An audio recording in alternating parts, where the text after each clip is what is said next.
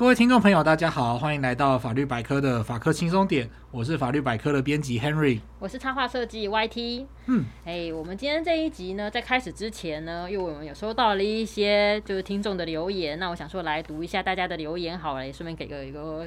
回馈，哎、欸，我们这样好像什么知名广播节目的主持人自己讲哈，观众观众欢迎观众来 call in 啊什么的，call in 没有，我们还没有到 call in 的情况，对，然后给我们一些意见，对对，对。但真的是欢迎大家尽尽量留言，对。对对，对，没错。然后我们这边有收到一个叫做呃小七，他的留言是，他说我想多了解网络上的公开侮辱罪与呃诽谤罪，他是写诽谤，呃、嗯、像是这个社群媒体上攻击他人的文字跟内容怎样会构成犯罪啊？是否在使用社群媒体上要更加小心？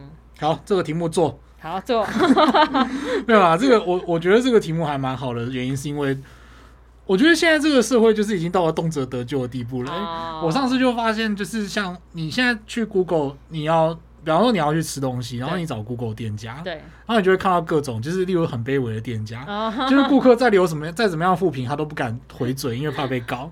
然后再不然就是什么留一看到怎么被留一颗星，然后就我要告你。对。对，然后我就觉得说可以不要可以不要这样嘛，就是我觉得就是可能，当然就是说到底，例如说呃毁损名誉这件事情，比如说法律上讲的诽谤或者是公然侮辱，他到底要不要被处罚，其实是一个很。很哲学的问题吗？他就是虽然说他呃有法律上的考量，他其实背后有一个价值观，就是你到底要为了。一个名，你要你要为了名誉这件事情去处罚一个人，处罚到多少？嗯、对啊，或者他只有赔偿的责任，嗯，或者是说像我这种小咖，小到不能再小的小咖，我真的有名誉可以被毁损吗？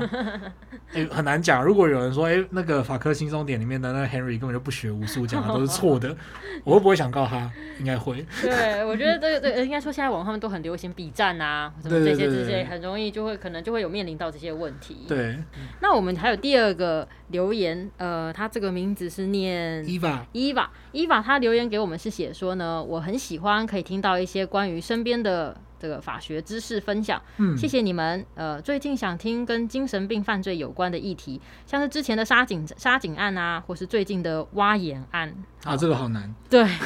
好，我先继续念完哦。嗯，好，他说刑法上的处置，他就是也想知道，像之前的泰鲁格号，或是像是新建捷运的柱子倒塌压死人这一类的案例，嗯、会怎么处理呢？那还想知道说，每次立委呢在立法院把它搞得乱七八糟的，丢内脏之类的事情，嗯，国家对于他们可以有惩治或以及要求他们赔偿复原的相关强制力吗？嗯，就是他说谢谢，对吧？还是以上的内容，或是说我们之前已经有集数有提过他不知道的地方，再麻烦我们了，辛苦。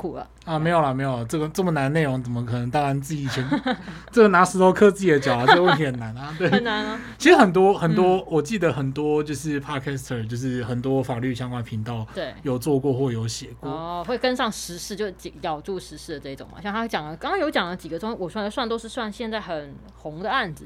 其实我觉得这这样讲好了，这些问题第一个就是蛮难的。它难在哪里？就是说一般人会没有办法理解为什么法律上要这么处置它。哦，对对，然后再来第二个就是呃，它牵涉到就是你对这个东西的想象。嗯，例如说讲精神病患者的问题，好了。呃，你到底要把他当成是一个犯人，还是把他当成是一个病人？嗯，那如果是病人的话，你要去照顾他；然后如果是犯人的话，你要去处罚他。嗯，那呃，就会变成说，哦，我们好像都觉得说，如果真的有精神病患怎么样了，我们是把他关起来，嗯，或者是我们把他甚至把他枪毙，我们就觉得他有罪，然后把他枪毙掉。嗯，那事情就解决了吗？其实不太可能，他们都。呃，每个精神病患者，他们也不是自愿去罹患精神病。是，对。那再来就是说，如果今天是你的家人患精神病的话，你该怎么办？对。就我们很容易就会陷入那种呃立场的要求，就是说，哎，今天如果是你家人被他杀死的话，你会不会怎么样？嗯。可是换一个角度来讲，今天如果是你家的谁，然后有产生了这样的病，对，就是发生这样的事情的话，你会想要怎么对待他？对。的这个问题，他在呃整个社会政，他在整个政策上是蛮困难的。嗯，那当然他也牵涉到就是人力的问题。嗯，比方说他到底是医疗的问题，还是呃司法系统的问题，他其实是需要很多资源的配合。嗯，那我们到底有没有这个量能可以把这个东西吃下来？其实都很困难。嗯嗯嗯。好，那这个问题就很难。很难。然后再来第二个问题呢是丢内脏。呃，应该是泰鲁格号吧？哦，哎，对对对对，还有泰鲁格号，就是那种大型的 大型的意外哦，例如说什么。之前也是有一年过年的时候回老家，嗯，然后那次就地震超大，大到就是还甚至有一栋大楼就是倒塌这样子，嗯，呃，应该是叫维冠大楼，嗯，直接倒塌，那真的也是蛮可怕的一件事情。那这当中到底会牵涉到哦、呃，或者甚至说高雄气爆啊什么的，嗯、那这些呢，它牵涉到的除了是就是个案事实当中的认定很困难，嗯。啊，例如说它到底是因为真的地震太大，然后又真的是在一个很土质松软的地方，然后它倒下来这件事情到底是命运的不幸还是人为的疏失，是。这些都是呃很需要讨论的。哦，例如说，如果今天真的是天外飞来一颗陨石，把什么东西砸烂了，那真的是无话可说。是，但是牵涉到就是这种天灾，或者是有时候人祸，嗯，那或者有时候它是管线是管线就是正常使用年限倒了，嗯，所以导致这些意外发生，嗯，那呃这些过程呢，它都会牵涉到事实的调查跟认定。你要去推出一件事情，就是说今天到底是因为什么样的因素造成这样的结果？那这个什么样的因素是不是人为可以控制的？然后再来去追究这些人的法律责任，嗯，所以它难是难在呃事实上的调查问题，嗯，呃，那关于这个呢，就是还有还有很多的个案，那至于说这个要不要做呢？嗯，我觉得好难啊，对，不过也很感谢，这两个都蛮难的，也很感谢听众的回馈，就是说，呃，其实我们做到现在，我们也是觉得有点苦恼啦，就是说到底大家会对这些事情会不会有兴趣？嗯、这些事情可能并不会直接的影响到你我，对。它不像是一般我们之前讲的一些题目那么生活化啊，呃，例如说抽烟啊，对，抽烟啊，或者是呃著作权啊，嗯、你顺手截图啊、分享啊，这些到底会不会有事？嗯，对，它虽然没有看起来没有那么生活，但是总有一天它发生在你身边，或者说你看到一些媒体的报道的时候，你要怎么样去呃用一些比较呃专业的角度，或者是不要用那么不要用不要不要那么过度感性的去看，虽然说有时候。一直追求理性，其实并不是一件好事，好像就是你一直在压抑你自己的情绪一样。但是其实我觉得，呃，有时候就是你要用不同的角度来看这件事情，会得出一些比较好的答案，这样子，或者说也不一定有答案，但是就是一个比较好的想法，不至于过度的偏激，然后把一些责任推到某些人身上。其实我觉得这些是不太不太公平的事情。嗯。那再来最后一个是关于呃丢内脏，你、欸、这个这个我们我，我们要不要我们要不要找时间做啊？我觉得这个好有趣哦。对我自己还蛮。蛮喜欢的嘛？可是我又觉得说，我到时候一定会一直爆言，就是我一定会针对特定政党，就是一直讲，讲出自己很多的内心的。对，我会一直讲，然后接下来就会有人去判断说，啊，原来法律百科的黄色是某个政党的黄色，或者是 没有啦，没有开玩笑，或者是原来法律百科的黄背后是什么黄底透 黄底透红啊，黄底透蓝啊，黄底透绿这样子。但是我也许到时候我们的留言数可能会飙涨吧，飙涨这样子。哎、欸，这种这种用这种自杀式的自杀式的圈粉的方法，我觉得好像不太好这样子。好，是这样。好，那嗯，其实再一次就是最后还是要重申，就是非常感谢就是听众朋友的回馈啦。真的，对我们真的是觉得说，呃，其实我自己很难想象，就是原来我讲话有人会听这样子。对，然后非常感谢。对，好，那我们今天呢就要来就是聊一些很生很生活化的问题啦。嗯，就是说，呃，我们今天这个是小聊一下的单元，没错。大家有很期待吗？比较简短，比较轻松一点。对，其实我觉得，然后我们今天的题目呢，其实我觉得这其实有点代沟哎。怎么说？现在年轻的朋友还知道爱心笔吗？哦，因为现在真的很少嘛，是不是？对，现在爱心笔这种东西已经是什么非典型文化遗产了吗？就是什么？对，所以其实我不晓得哎，就是我自己在呃公司在台北嘛，然后我在台北街头已经算是真的蛮少看到，蛮少看到的。对，它就是变成一种文化遗产这样子，然后。很有历史，很有历史画面，是是，真的，以前真的是很多很多。对，而且你说真的啦，你现在要找得到那种就是亲力亲为去跑爱心笔的人，应该也很难得了吧？是现在大部分都是用 Line 啊，用什么？用什么美女图啊？你好，Hello，要给我买一打爱心笔吗？这样子，跟上现在这就是使用的工具的脚步，对，不要那么辛苦。然后你要对，然后你要带实，然后你要卖实体爱心笔，应该也是蛮真的蛮困难的。而且现在天气又那么热，对对。应该改成用网购了。对，好，那呢，讲到这个，就是呃，或许年轻的听众朋友就不一定知道，嗯啊，暴露出年龄了。对，就是在各大火车站啊、公车站，甚至是校园门口出没的，例如说就是大哥哥、大姐姐，甚至呢是小弟弟、小妹妹缠着你卖爱心笔，那这样是 OK 的吗？嗯，那我们今天就要来聊聊，就是说，哎，卖爱心笔的他到底会不会犯罪？对，那如果他不是犯罪的话，他会不会有至少有法律责任？对，然后再来呢，就是说，呃，其实不只是爱心笔，嗯，其实有时候那种路路边卖化妆品的漂亮姐姐，好像真的是打扮的很漂亮，哦就是那种看了会害羞的那种，对，他们会，对，就是对，然后就是跟你说话的时候很很，对，就是很，反正反正就是会让你很难作为一个男性很难拒绝啦，对。黑瑞的形象再次崩坏，这样子。自从上次录完成人影片之后，就再次崩坏，这样。对，那再来呢？最后就是大家，呃，像这种就是推销化妆品的问题，化妆品的情况，它会不会有法律问题？嗯。那最后一个呢，就是蛮重要的，呃，大家可能会关心的，就是说。哎、欸，我真的买了这些东西后，我可不可以退货？嗯，其实我刚刚原来真的不知道，现在台北车站真的是好像是很少卖爱心笔的，是不是？哎、欸，应该很少吧？我后来就真的没看过了。嗯、哦，以前真的超级常见呢。我之前就是跟朋友有约在可能。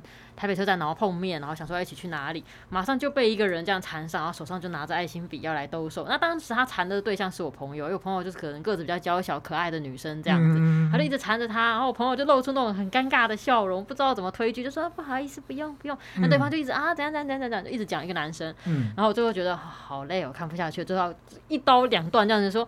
不用了，谢谢你，这样就很强硬的拒绝了。就是男生掉头的一瞬间，那个脸色原来是那种灿烂、灿烂的很笑容，然后瞬间变变成那个臭脸。那 如果他是遇到懂法律的人的话，他就会变成哭脸。哎、欸，你这样是可能犯罪哦，还逃走这样子。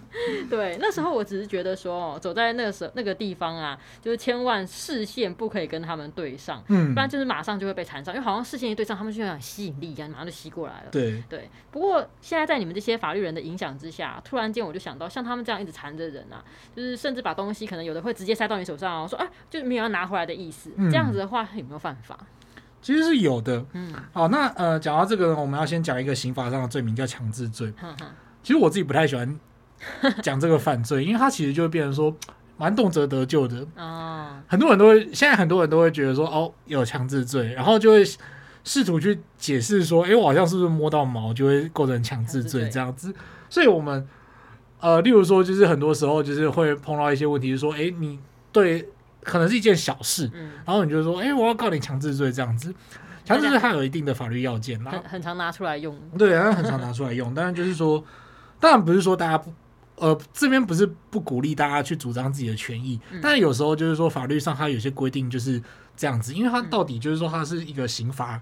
它有一定的法律效果，可能会处以拘役啊，还是什么把人抓进去关。对所以如果他今天不是稍微严重一点的情节，你实在是不用动到这个规定去处罚他这样子。嗯、这点还是要跟大家说一下，就是说它是一个比例原则的展现啦。嗯、你不一定说就是处理某些小事情的时候，你就是这就好像是小时候，对，就是就好像小时候，万一就是什么你抢了隔壁的玩具，嗯、然后结果你被罚关厕所三天，你不觉得很重吗？就是对对对。好，那讲到强制罪。讲回来，强制罪，强制罪是一种呢，呃，你对他人使用物理上的强制手段，然后让他人做出没有必要的、他没有义务的忍受的事情，嗯，或者是妨碍他做他想要做的事情，他就有可能会构成强制罪。所以，例如说，你今天如果说是在呃回家的路上，然后就出现一个人跟你推销一支两百块的爱心币，嗯，然后呢，你就说哦，我不要，我要走了，他就挡住你。甚至他就绕廊来挡住你，就是三位一体这样子，我们 就是不让你离开，就是三个人买啦买啦买啦买啦买啦买啦这样子，他们就可能会构成强制罪，因为这个时候你身体的自由已经受到影响了。嗯嗯嗯，那么是物理上有挡住你。挡住对，那呃，这讲到这个就不得不讲到一个故事啦，就是呃，这是西门町的往事这样子。西门町以前真的很多，就是尤其在那个行人徒步区，嗯，那我印象最深刻的就是那个时候。我就遇到一个，就是，呃，他很明显是有带放大片，所以他眼睛看起来就水汪汪的，看起来就是。等一下，那么多年了，你怎么这么记忆印象深刻啊？因为那这很恐怖，我到最后是使出了就是没钱没钱大法，就是我就拿出一个空的包包，然后就打开说我没钱，然后来逃走，因 为余悸犹存这样子。他那个时候就是说他们是一群，所所以是他们是一群学生，然后想要就是透过义卖活动，然后来。争取让西门红楼变成古迹啊，什么什么之类的，oh. 然后讲的天花乱坠。嗯，然后接下来拿出来的纪念包，嗯，上面印的是那个什么埃菲尔铁塔。我想说你们不是要拯救西门红楼吗？就是 印的是埃菲尔铁塔。对，就是你们的文创商品可不可以有点创意？嗯，然后那包就一搞上三百块吧。哇，傻眼。对，然后那个时候我就使出了就是没钱大法要逃走。对，为什么这件事情会让我印象深刻？是因为我当天晚稍晚的时候，我又看到他缠着一对男女，好像是男女就掏钱买两个。哦，他就是谢谢谢谢谢谢你们，谢谢。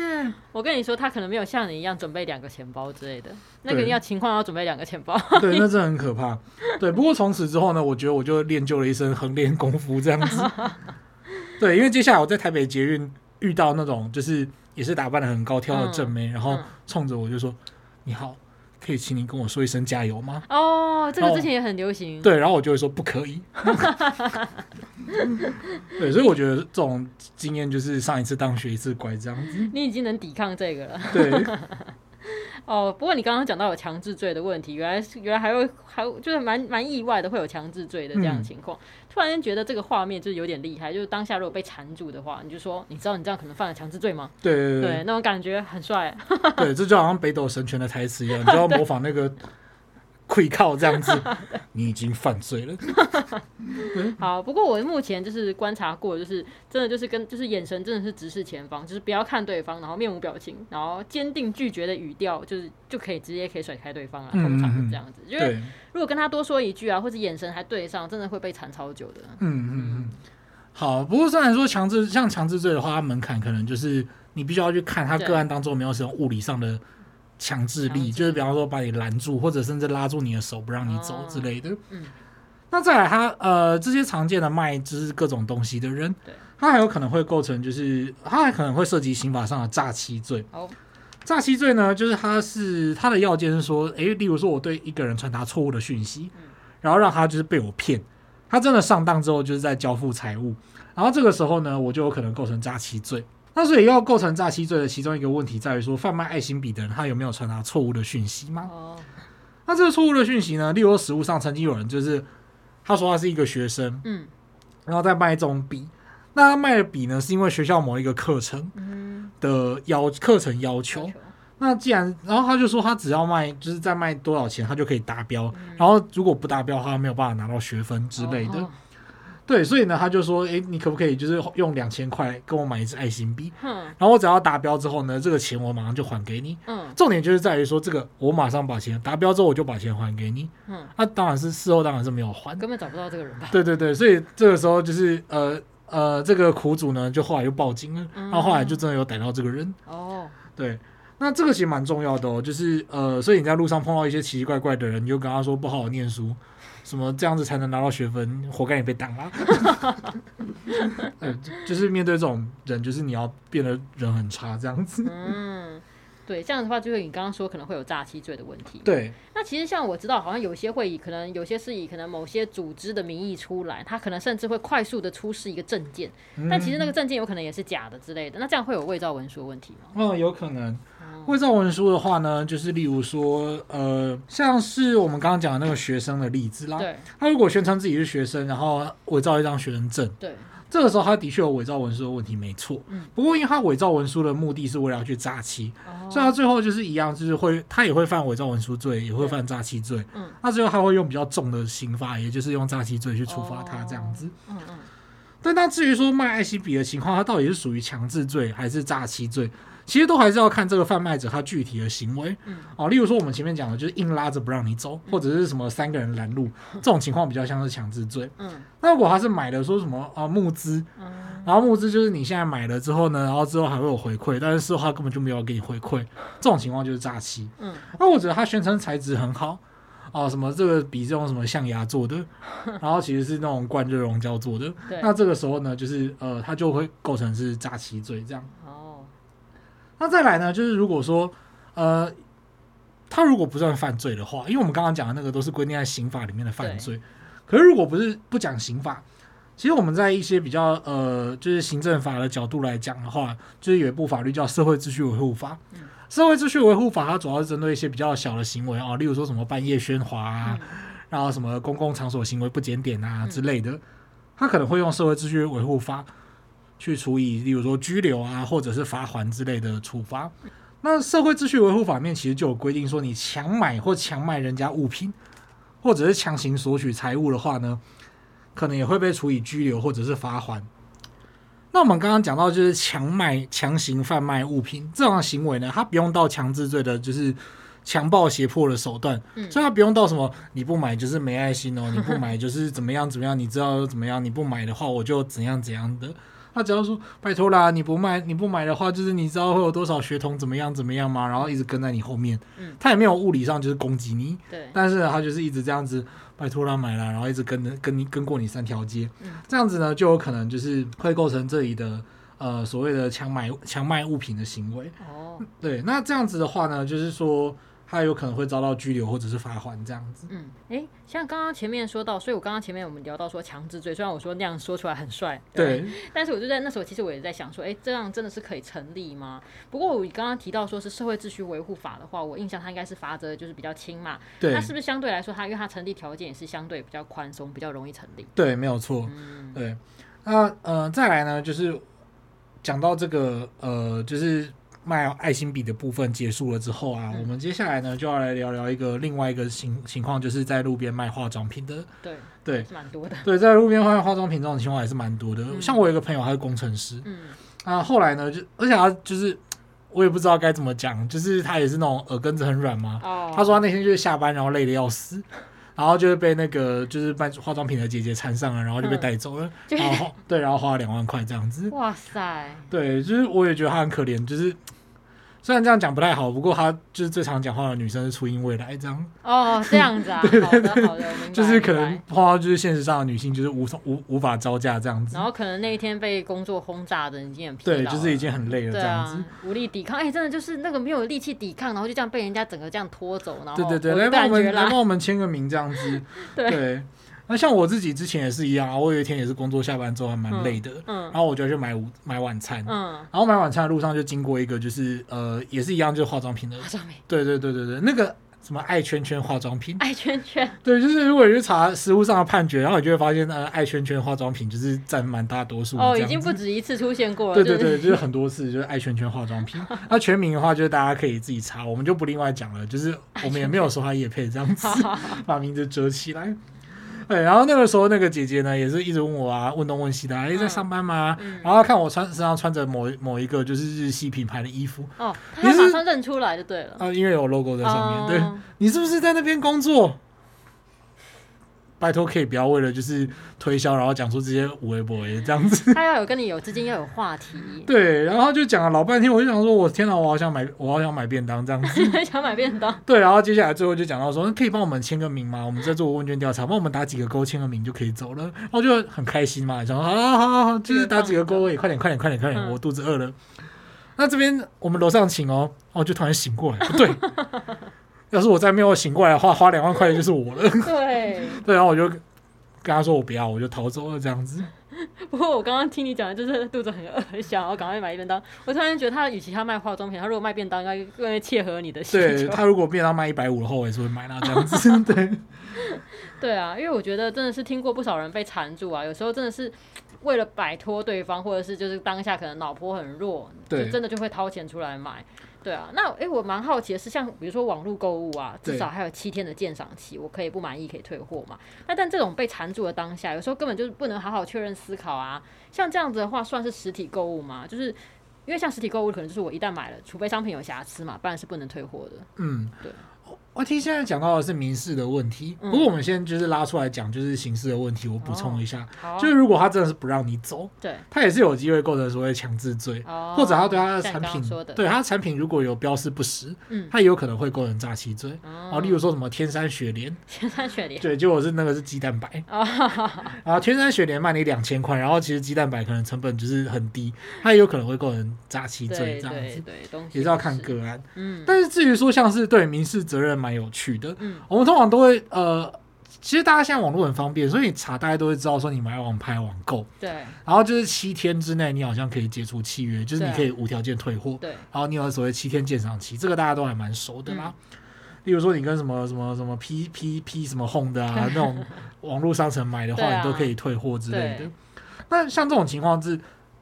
你现实上跟他买，对，那通常你会听到的观念是，哎、欸，你在实体店面买东西的话是不会有这个七日鉴赏期，对对对，除非它有瑕疵嘛。可是，在这个时候有一个例外，嗯，因为呢，像这种情况，就是这种呃，化妆品的卖化妆品的小姐出来跟你推销，嗯、推销完之后把你带到他们的店面去购买，嗯，这个情况呢，就是说贩卖者他没有经过消费者的邀约，或者是消费者没有主动上门，哦、而是他们主动向消费者搭讪，然后完成交易。嗯、这种情况，其实，在消费者保护法哦，我们后面会说叫消保法。嗯，在消保法面，它叫做访问交易。哦，访问交易。对，那网购呢，它叫做通讯交易。哦，那通讯交易跟访问交易呢，这两种都是依法可以在七天之内解除契约的。哦。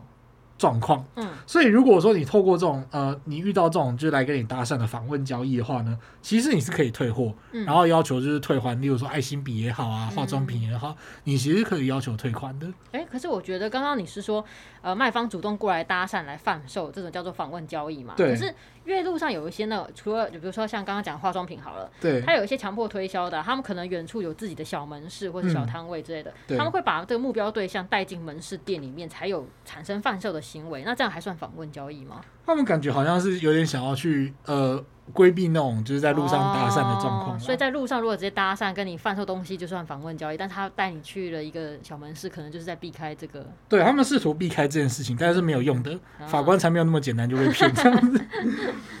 对，像访问交易这种交易形态呢，它最主要的不一样就是跟传统店铺销售不一样的情况，它是重点是放在消费者没有心理准备，哦、然后被你的。强力推销手段就是拐拐过去而签约，嗯、所以不管人是拐到哪里，嗯、为了保护消费者，只要你是透过例如展览啊、赠送啊、其他活动，什么抽奖啊、发气球，嗯、然后接下来就是把你逮住之后，好说歹说把你带到某个地方去签约，嗯、这种情况呢，就是消费者其实从头到尾都处于被动的状况。嗯、那这种情况都会被法院认定是访问交易。哦。那所以访问交易呢，就像我们刚刚说的，它其实有七天鉴赏期。嗯，如果说你真的不幸在那边买了东西，嗯，买了东西之后，他其实要给你一个书面，嗯，那个书面必须要说明说，哎，你买了这个东西有七天鉴赏期。哦，如果他没有书面说明的话，他解约的期限就会一直延长，嗯，延长到就是说，只要一当业者附上书面说明之后，嗯，他才会开始起算那个七天的鉴赏期。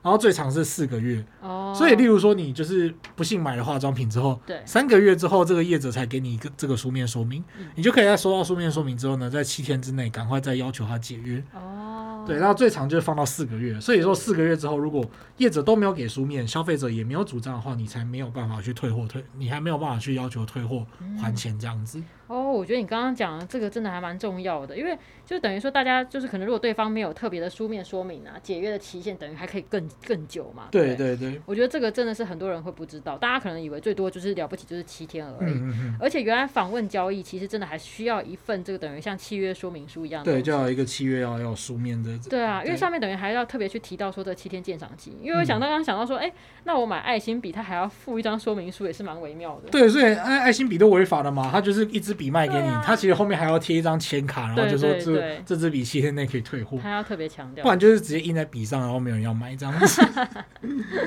对，不过必须要注意的就是说，拿到书面之后，还是要在七天之内主张要解除契约，就是你要解约就是要解约。嗯，因为有查到一个例子啊，就是这个消费者怎么讲呢？他宣称他被强迫强迫推销购买那个疗程，嗯，可是结果调查之后发现，他签约之后，他其实回去那边做脸做了三个月，然后之后再来翻脸不认账，就是说哦，不要了，我原本签的这个做脸契约是就是放。访问交易这样子，所以我要退，嗯、我要退款，那当然不行。嗯，对。不过像爱心笔的，像化妆品的话，他们其实有固定的店点，我觉得这还好。嗯，爱心笔的症结点就是说，你其实可能找不太到人，对，所以你还是一开始就拒绝他，或者他一开始拉你的时候，你就说走，跟我去警局。我走到警局，你去别的地方。对，走到警局前面，我才要，我才要跟你买。然后就是等，然后等到到警局的时候，就警察先生就是这个人这样子。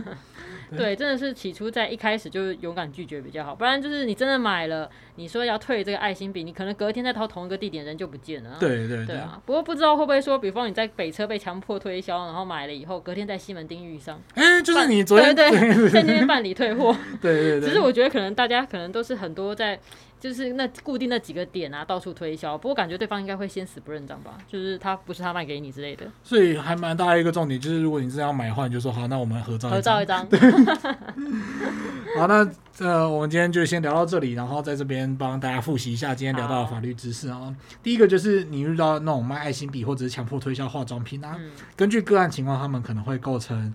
就是刑法上面的强制罪或者是诈欺罪，嗯，那也有可能就是会有社会秩序维护法强卖物品的行为，所以遇到的话不要轻易屈服，嗯，那你就可以给他用这一集学到的知识给他华丽一集，就是用很多法律名词吓他这样子，啊，不然就是带他去带他去警警察局，就这么简单。那接下来呢，就是在民事上面呢，因为这是属于所谓法律上的访问交易。嗯，那访问交易的话呢，你可以在七天之内向对方去无条件的解除契约。嗯，所以如果你真的不幸就脑波弱。不幸沦陷的话呢，就是还是可以尽快去挽救这样子。对，所以这一集呢，就是带大家从法律的角度来看这些路上这些强迫推销可能会踩到的法律红线区啊。对，对啊，也许能够不能够帮大家一击必杀吓退那些缠上来的爱心笔大队之类，或是卖出化妆品的。对，但是就是至少大家在拒绝的时候会更有底气一点。嗯，对。好，那记得订阅我们的频道，并且按五颗星。那如果你对节目有什么想建议或是想法的话，也欢迎留言或是填写回馈单，让我们知道。那如果对于生活法律有兴趣，或者是有各种疑难杂症的话，欢迎 Google 搜寻法律百科，就可以找到我们。拜拜，拜拜。